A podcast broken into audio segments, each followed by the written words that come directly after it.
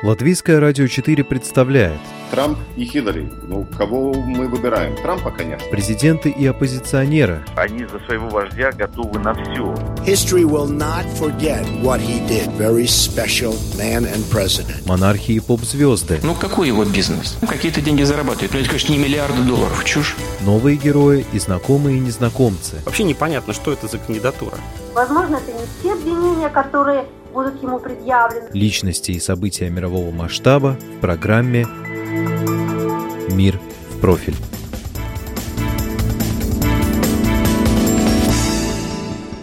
Конфликт между Москвой и Киевом по поводу автокефального статуса Украинской Православной Церкви перешел на новый, глобальный уровень. Пользуясь политическим лексиконом, можно сказать, что за поддержку независимости Украины Москва ввела контрсанкции на высшую арбитражную инстанцию восточного православия – Константинопольский или Вселенский патриархат. 15 октября Синод Русской Православной Церкви объявил о разрыве евхаристического общения с Константинопольским патриархатом, что означает отказ от совместного служения священнослужителей и запрет на принятие причастия в храмах под его юрисдикцией.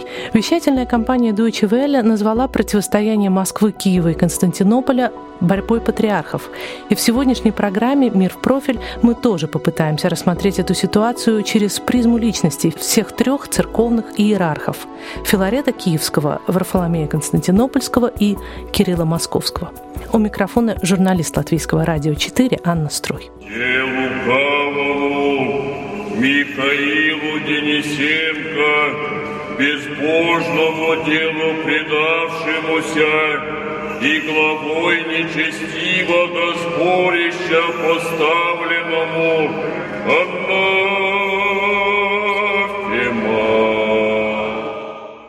Михаил Денисенко, которого проклинают с Амвона Свято-Данилова монастыря, в Украине носит сан и имя патриарха Филарета как только не именуют его российские средства массовой информации – еретик, раскольник, адский патриарх. Хотя с недавнего времени его официальный титул звучит так – блаженнейший архиепископ, митрополит Киевский всея Руси Украины, преданное паство продолжает называть его святейшим патриархом. До начала всей этой истории с автокефалией это был уважаемый и высокопоставленный иерарх Русской Православной Церкви. Митрополит Киевский и Галицкий Филарет поднялся практически до последней ступени церковной карьеры – После кончины патриарха Пимена он был назначен местоблюстителем, то есть исполняющим обязанности патриаршего престола. Но удержаться на этой ступени Филарет не смог. Новым предстоятелем Русской Православной Церкви в 1990 году стал, обойдя двух соперников, в том числе Филарета, митрополит Ленинградский Новгородский Алексий Ридигер, позже известный под именем Алексия II. Чтобы подсластить пилюлю Филарету и всей Украине, архиерейский собор Русской Православной Церкви в том же 1990 году преобразовал ее в Украинскую Православную Церковь с каноническим подчинением Москве, а предстоятелю дал титул митрополита Киевского и всея Украины. Однако, когда после провозглашения независимости был взят курс на создание полностью самостоятельной церкви, Москва резко воспротивилась. Прошение, поданное украинским священством, объявили результатом давления со стороны Филарета. Почти все подписавшие его свои подписи отозвали, а из человека, год назад признанного достойным кандидатом на самый высший пост в РПЦ, стали лепить чудовище. Агент КГБ, развратник, тиран, 1992 году Филарета лишили сана митрополита, а позже и вовсе отлучили от церкви, предали анафеме.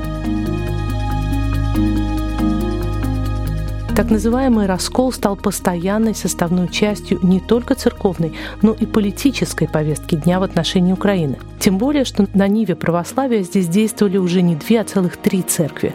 УПЦ Московского патриархата, УПЦ Киевского патриархата и так называемая Украинская автокефальная православная церковь, о которой здесь мы говорить не будем. Для многоконфессионального украинского общества характерна пестрая палитра мнений и политических симпатий.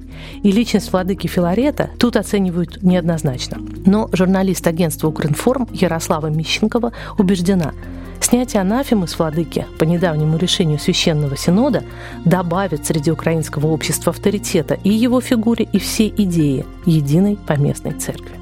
Москва навязала нам его видение как жесткого авторитарного лидера, который создал украинскую церковь УПЦ-КП только потому, что у него не случилось возглавить престол РПЦ, и вот он из обиды, он пошел и создал украинскую церковь. Но мы сейчас на протяжении этих четырех лет, которые вот после начала войны, мы заново для себя открываем фигуру патриарха Филарета. Вся мыслящая часть даже и пророссийского в прошлом электората, и умеренно по-новому уже смотрит на него. Потому что что мы узнаем в этот период от получения автокефалии?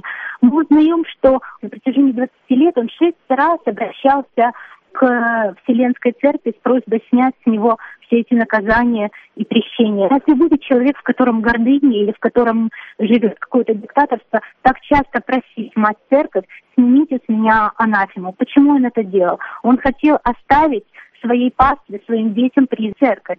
Разве будет человек, который жестокий диктатор, как нам пыталась представить Москва, сумел бы он создать церковь в пять тысяч приходов, в которые уходит вся национал-демократическая интеллигенция? Он заслужил это. Он претерпел такое колоссальное подношение, и он столько сделал для украинской церкви, что я думаю, что для епископата его кандидатура кажется бесспорной. Возможно, там есть и другие кандидаты, но его кандидатура и для епископата, и для общества. И насколько я зондировала настроение наших священников автокефальной группы УПЦМП, которая присоединится к процессу, они тоже готовы его принять как предстоятеля будущей объединенной церкви. Ярослава присутствовала на том самом октябрьском заседании Священного Синода, где с Филарета сняли анафему. Она не может скрыть своего волнения, рассказывая о пережитом. Нами общались э, пусть неофициально, потому что Вселенская церковь очень осторожна. Она не хочет сердить Москву. Вы понимаете, она старается убрать из своего поведения любой вызов. Она оставляет двери открытыми. Поэтому с нами говорили на правах анонимности, и священники, которые сопровождали нас, те люди из патриархии, они нас постоянно убеждали, что мы идем на большой конфликт. Нам подчеркивали, что каждый кусочек этой земли Константинопольской, он пропитан верой, и он пропитан кровью мучеников, которые умирали за веру. Вы должны, все, что делает Вселенский Патриарх для вас, для Украины, это были мотивы веры и любви к вам. Но вы должны забыть э, и быть готовым простить. Грехи тоже в свое время очень много страдали. Вы должны быть готовыми забыть и простить россиян, которым у вас ну, понятные претензии и вопросы, и которым, возможно, рано нанесенные вам болят, но вы должны быть готовы к прощению. Потом, когда уже этот старенький священник давал мне пояснение, я говорю, мы можем уже причащаться вместе, мы молимся давно вместе, мы можем причащаться. Он говорит, да, all canonical now. Вы все каноничные, вы все можете причащаться. Вы знаете, ради этой фразы, что стоит жить, стоит бороться, чтобы вы знали, это оскорбительно для церкви, знать, что твое крещение не настоящее, твое причастие не настоящее, что у тебя нет благодати. Это страшное оскорбление. Но теперь вот так вот, когда все это услышите, мы не могли сдержать своих слез. Моя собеседница не скрывает, что сама долгое время была прихожанкой Украинской церкви Московского патриархата. Ярослава Мищенкова убеждена, перспектива углубления церковного раскола и угроза нового кровопролития в Украине после признания автокефалии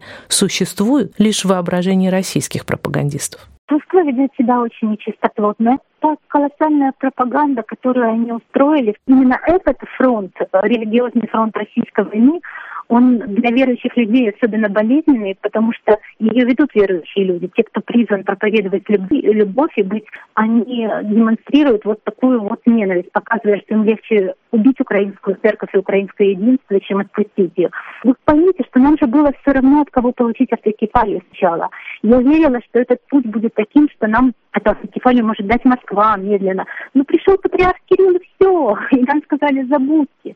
И они стали абсолютно последовательно разрушать общественное спокойствие. Они стали абсолютно усугублять вот этот вот деструктивный ненавистнический диск. Что касается того, э, каких-то там захватов храма и прочее, я в это не верю. Во-первых, государство очень заинтересовано в том, чтобы все проходило мирно. Понимаете, что мы заходим в предвыборный период, вы знаете, мы будем беречь каждую лавру, как зеницу ока мы будем беречь каждый храм. И если Господь помилует и благословит нас автокефалией, мы все сделаем, чтобы это было в духе Христовой любви.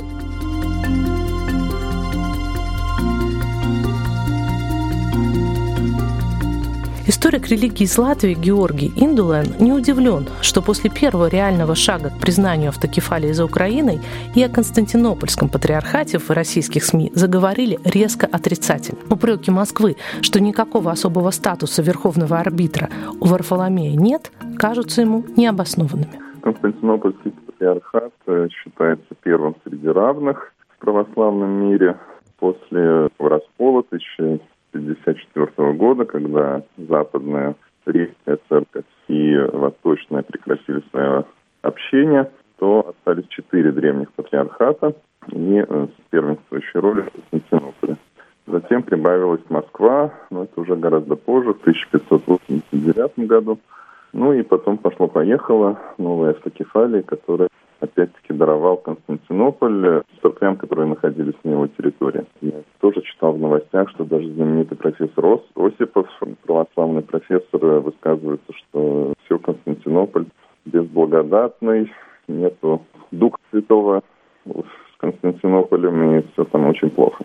Когда принимается какое-то неприятное решение, тогда нужно что-то кого-то но, с другой стороны, если не будет какого-то арбитра, то нельзя говорить о каком-то порядке. Так и будет продолжаться этот спор между Москвой и Украиной, если никто его не разрешит извне.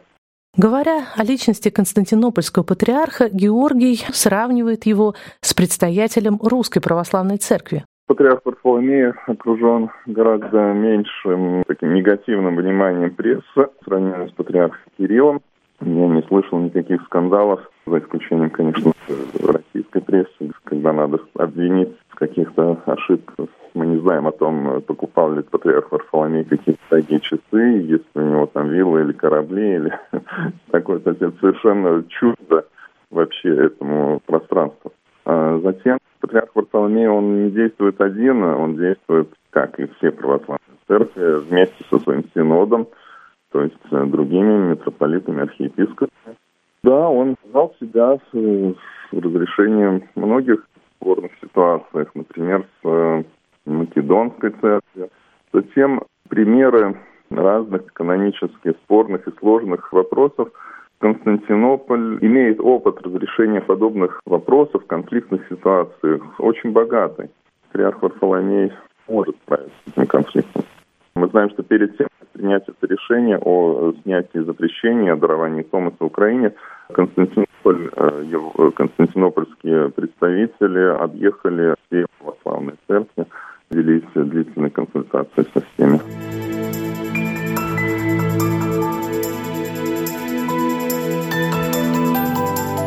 Последствиях разрыва отношений между Москвой и Константинополем рассуждает еще один мой собеседник, переводчик Священного Писания, автор книги «Христианство. Настоящее» Андрей Десницкий сейчас просто какой-то вау вопросов, интересов.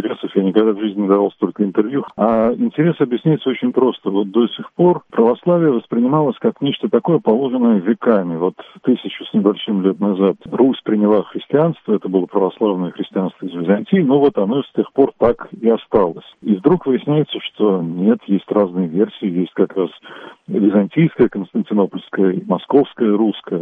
И они настолько разные, что вот даже они несовместимы сразу это вызывает кучу вопросов. А что тогда такое православие, что тогда такое христианство? Люди, к сожалению, редко идут вглубь сразу, их больше интересуют какие-то внешние вещи. А привезут ли благодатный огонь теперь? Это же тоже от греков. Ну, Иерусалимский патриархат, но все равно там главные греки, может, и с ними поругаются. А теперь, оказывается, нельзя ездить на Афон. Вот в России было довольно много людей, причем, ну, таких успешных, состоятельных людей, которые составили Афонский клуб. Оказывается, теперь нельзя. А в чем тогда дело? Что там какая-то неправильная духовность? Или мы куда-то валимся в э, неправильное православие? Вот людей это начинает беспокоить. А на уровне, может быть, более глубоком, все-таки в России довольно много людей, я из их числа, которых беспокоит курс на самоизоляцию страны, и которые считают, что это курс бесперспективный. Вот в этом э, они видят, или мы видим еще один шаг в этом направлении. Вот, оказывается, и православие, которое всегда нас объединяло со многими другими народами и странами, вот оно у нас теперь тоже какое-то свое, и, в общем, это тревожно, да. Я спрашиваю, случайно ли в разгар всех этих споров о Втором и Третьем Риме и президент России Владимир Путин перенял эсхатологическую риторику и заговорил о рае и мучениках в своем пресловутом выступлении о ядерной войне.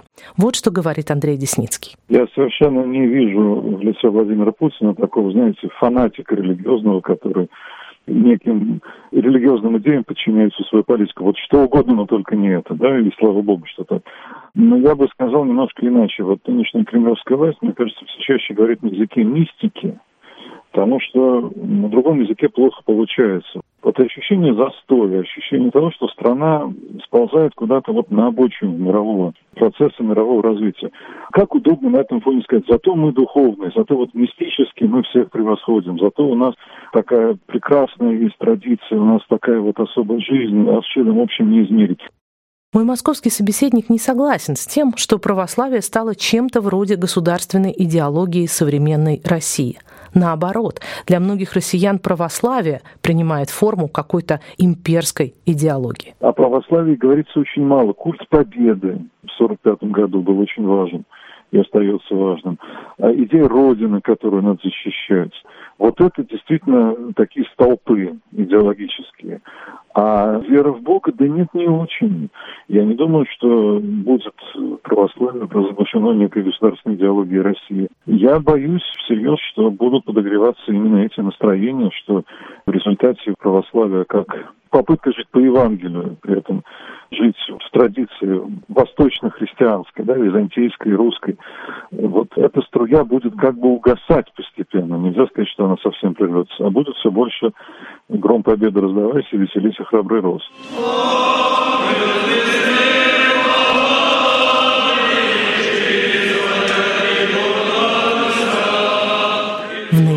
Ожидается еще одно заседание Священного Синода Вселенского Патриархата. И, возможно, именно на нем будет принято решение о предоставлении автокефалии Православной Церкви Украины, которого с такими разными чувствами ждут в Москве, в Киеве и в Стамбуле.